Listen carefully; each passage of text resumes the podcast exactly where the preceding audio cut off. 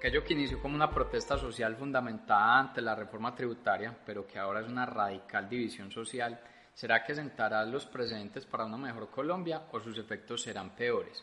Ese interrogante lo abríamos un poco en el video y podcast anterior cuando afirmábamos que la división frenó la recuperación económica de Colombia. Pues bien, muchos de esos efectos ya se están evidenciando. Recientemente Confecámaras presentó los resultados de una encuesta que realizó entre el 11 y el 24 de mayo. Esa encuesta se denominó El efecto en las empresas de la coyuntura social y el orden público. Y básicamente se encontró que el 89% de las compañías, estamos hablando de una muestra más o menos de unas 12.979 empresas, el 89% de esas compañías operó a un nivel inferior al 75%.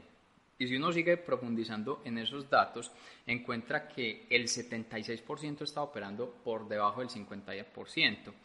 Y lo que es más crítico, el 22% de las empresas de esta muestra no operó.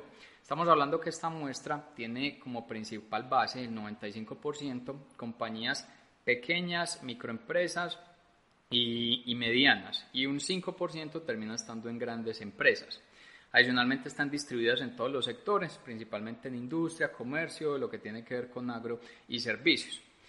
Y cuando se sigue analizando en estos diferentes datos, pues se encuentra que producto de esos niveles de operación a los cuales se enfrentaron las empresas por el marcado bloqueo a nivel económico y empresarial, alrededor del 94% de ellas tuvo unas afectaciones en su nivel de ventas. Tener esa afectación en nivel de ventas, estos niveles de operación, pues va a ser el inicio de la reconfiguración del tamaño de las compañías, porque es muy probable que con el tamaño que venían operando no vayan a poder ser sostenibles en el desarrollo que se viene en el mediano y en el inmediato plazo. Cuando se analiza por parte de Confecámaras lo que tiene que ver con el suministro de las materias primas, apenas el 13% de las compañías tuvieron las suficientes materias primas para poder seguir desarrollando sus operaciones y el 45% no pudo recibir materias primas en este periodo. Y ahora se viene el punto que termina siendo más crítico. Se estima por parte de esas empresas que más o menos entre 1 y 5 empleos está en riesgo de que se pierda en este momento. El 90% de las compañías están afirmando en ese nivel de riesgo. Eso significa, de nuevo, en este tamaño de empresas que se hizo esta encuesta, que está en riesgo alrededor de unos 35 mil empleos. Fenalco dice que en este primer mes de la marcada división social se perdieron alrededor de 300.000 puestos y se generó el cierre de 40.000 compañías. Estamos viendo unos efectos muy parecidos a lo que ocurrió en pandemia, pero con un origen totalmente distinto. Recordemos que en el momento de pandemia, por el cierre de las compañías ante el aislamiento, hacia mayo del año pasado se generaron más o menos 5 millones de puestos de trabajo que se perdieron. Y cuando se cerró el año, producto de la recuperación en los niveles de empleo, pues se cerró con una tasa de desocupados de 3,4 millones de personas.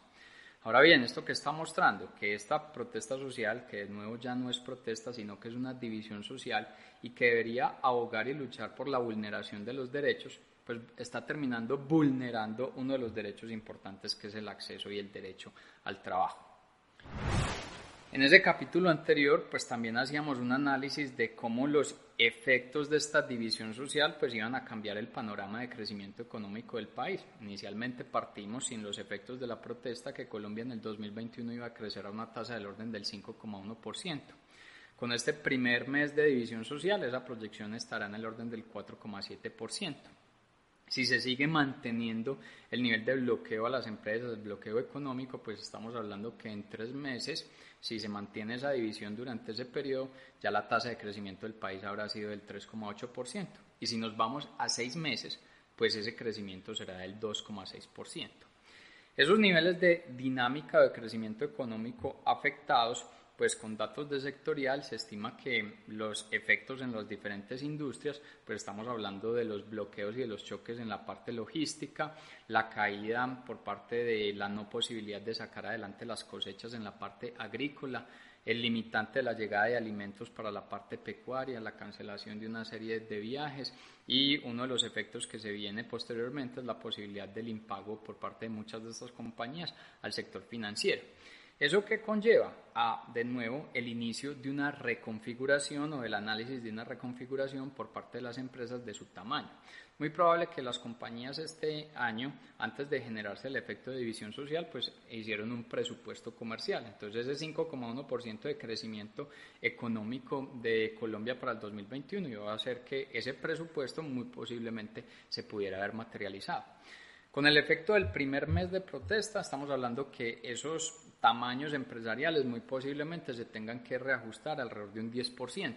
Con los tres meses en los que se plantea un escenario en el que se mantenga la división social, el ajuste será muy probablemente en un orden de un 25%. Y si nos vamos al efecto de los seis meses, muy posiblemente ese efecto de ajuste tenga que ser del orden de un 49%, porque de nuevo las compañías no pueden mantener su mismo tamaño teniendo unas afectaciones marcadas como las que veíamos o analizamos anteriormente con los datos de Confecámaras. Y los ejemplos son diversos en cada una de las industrias. Si uno, por ejemplo, analiza una compañía industrial, muy probablemente viene de un 2020 afectada, en las cuales su nivel de operación fue muy bajo, producto de los niveles de aislamiento. Arrancó el 2021 con un buen nivel de pedidos, producto del reacomodo de la demanda, pero muy posiblemente tuvo un marcado ajuste en sus costos por los choques que dejó también la pandemia. Estamos hablando de choques en materia logística. Recordemos que en el mundo se presentó una marcada escasez de contenedores, eh, se está presentando un sobrecalentamiento de la economía de China y eso hizo que los commodities y las materias primas se hayan disparado en los precios. Y si esta compañía industrial, su principal materia prima es el acero, muy probablemente entonces eh, presentó sobrecostos en el acceso a esa materia prima del orden de un 130%, si es que pudo acceder a ella. Muy posiblemente otros actores de este sector o este tipo de compañías ni siquiera pudieron adquirir el acero, eh, el acero por el nivel de escasez que se estaba presentando. Y posteriormente, cuando uno analiza el comportamiento de los commodities, pues han empezado a disminuir en el nivel de precio, o sea que han cedido el impacto negativo en costos para los industriales, producto de que en el mundo la economía pues ya viene mejorando. Entonces, cuando se da esa liberación de las materias primas, y volvemos al ejemplo de esta compañía industrial que su principal materia prima es el acero, pues entonces ya le llegó el producto. Pero el producto ¿dónde está? En Buenaventura. Entonces no está pudiendo llevar su proceso logístico a cabo porque no la están dejando entrar para acceder a la materia prima. Entonces los pedidos que tiene a nivel local pues ya los está perdiendo porque no está pudiendo llegar ese acceso a la, a la materia prima.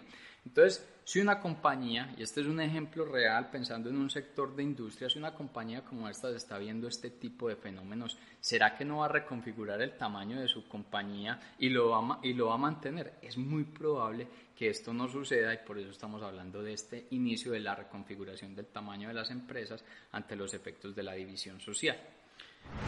Con datos de sectorial se revisan los efectos a nivel empresarial en diferentes tipos de industrias y es muy probable, y lo mostró la pandemia eh, el año pasado, que la resiliencia del empresario colombiano es bastante marcado. Entonces es probable que en el primer mes del impacto que se ha presentado la división social, las compañías puedan mantener su nivel de operación, es decir, no recurran a los despidos ni al adelgazamiento de las compañías. Estamos hablando que en el primer mes de afectación por división social, muy probablemente una compañía del sector alimentos que en este 2021 iba a generar un margen de utilidades en su operación del orden de un 6%, ya este año vaya a ser del orden del 2,4%. Si nos vamos a la parte automotriz, iba a ser un 3,6, pasaría a un 2,2%. Una industria como la avícola grandemente afectada por esta situación, que era un 4,5, será un 2,7%. Y en la gran mayoría de los sectores, con el primer mes de afectación, pues el nivel de margen disminuye, pero todavía se mantienen utilidades. Ahora bien, pensemos en los escenarios de los tres meses o de los seis meses de los niveles de afectación por esta edición social y sobre todo por el bloqueo a las empresas. Pues en la gran mayoría de los sectores ya estaríamos viendo márgenes negativos, márgenes que empiezan en el orden de hasta un menos 11% que sufriría el turismo, hasta un menos 0.1 que estaría en la parte avícola, eh, avícola y muy posiblemente la dinámica constructiva se mantendrá y seguirá aguantando ese nivel de impacto y generando una utilidad. Pero entonces ya nos vamos a seis meses de afectación. pues ahora sí todos los sectores van a generar márgenes negativos, o sea, desde niveles de un menos 26% de nuevo en un tema como el turismo, un menos 12% se presentará en alimentos, un comercio tendrá un menos 7,4%, los cultivos estarán en un menos 5%, el sistema moda estará en un menos 9,7%, el transporte de carga estará en un menos 6,7%. Cuando las compañías están presentando un alto nivel de pérdidas, y recordemos que en el 2020 es muy probable que se gastaron gran parte de sus ahorros para mantener a sus compañías. Cuando están presentando este marcado nivel de pérdidas, pues se tiene incapacidad del pago de nómina, se tiene incapacidad del pago de proveedores, se tiene incapacidad en la generación de inversión y por ende el desarrollo del crecimiento. Entonces es un efecto completo donde se empieza a ver si eh, se da la probabilidad o no que Colombia termine estando cayendo en una situación de inviabilidad. Es muy probable que algunos actores entonces lo que recurran es a ajustar el tamaño de sus compañías para poder mantener la generación de, resultados y de ahí mantener el desarrollo y la inversión. Pero también es probable que algunos empresarios ya no estén pensando en, en reconfigurar el tamaño de sus organizaciones, sino que estén pensando en un tema de fondo. Y es que los empresarios aguantaron la situación del 2020 porque se tuvo el acceso a una serie de subsidios, se tuvo ayuda por parte del sector financiero y se veía la situación de la pandemia como un tema coyuntural y que en el 2021 se empezaría a ver una situación de recuperación que efectivamente se empezó a presentar con los datos que se evidenció en el primer trimestre del año. Pero ahora ante esta situación de división social donde claramente no se está viendo que el rumbo del país esté mejorando, Puede ser probable que algunos empresarios ya estén analizando la posibilidad incluso de liquidar sus operaciones, tomar los activos producto de esa liquidación y migrar a otro país.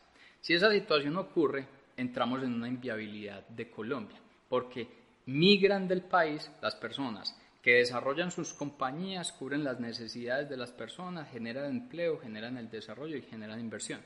¿Quiénes terminamos quedando en el país? Los que nos aferramos a este país porque queremos lo mejor para él, aquellos que bloquearon a las empresas y aquellos que lastimosamente no tienen los recursos para ir a otro lugar.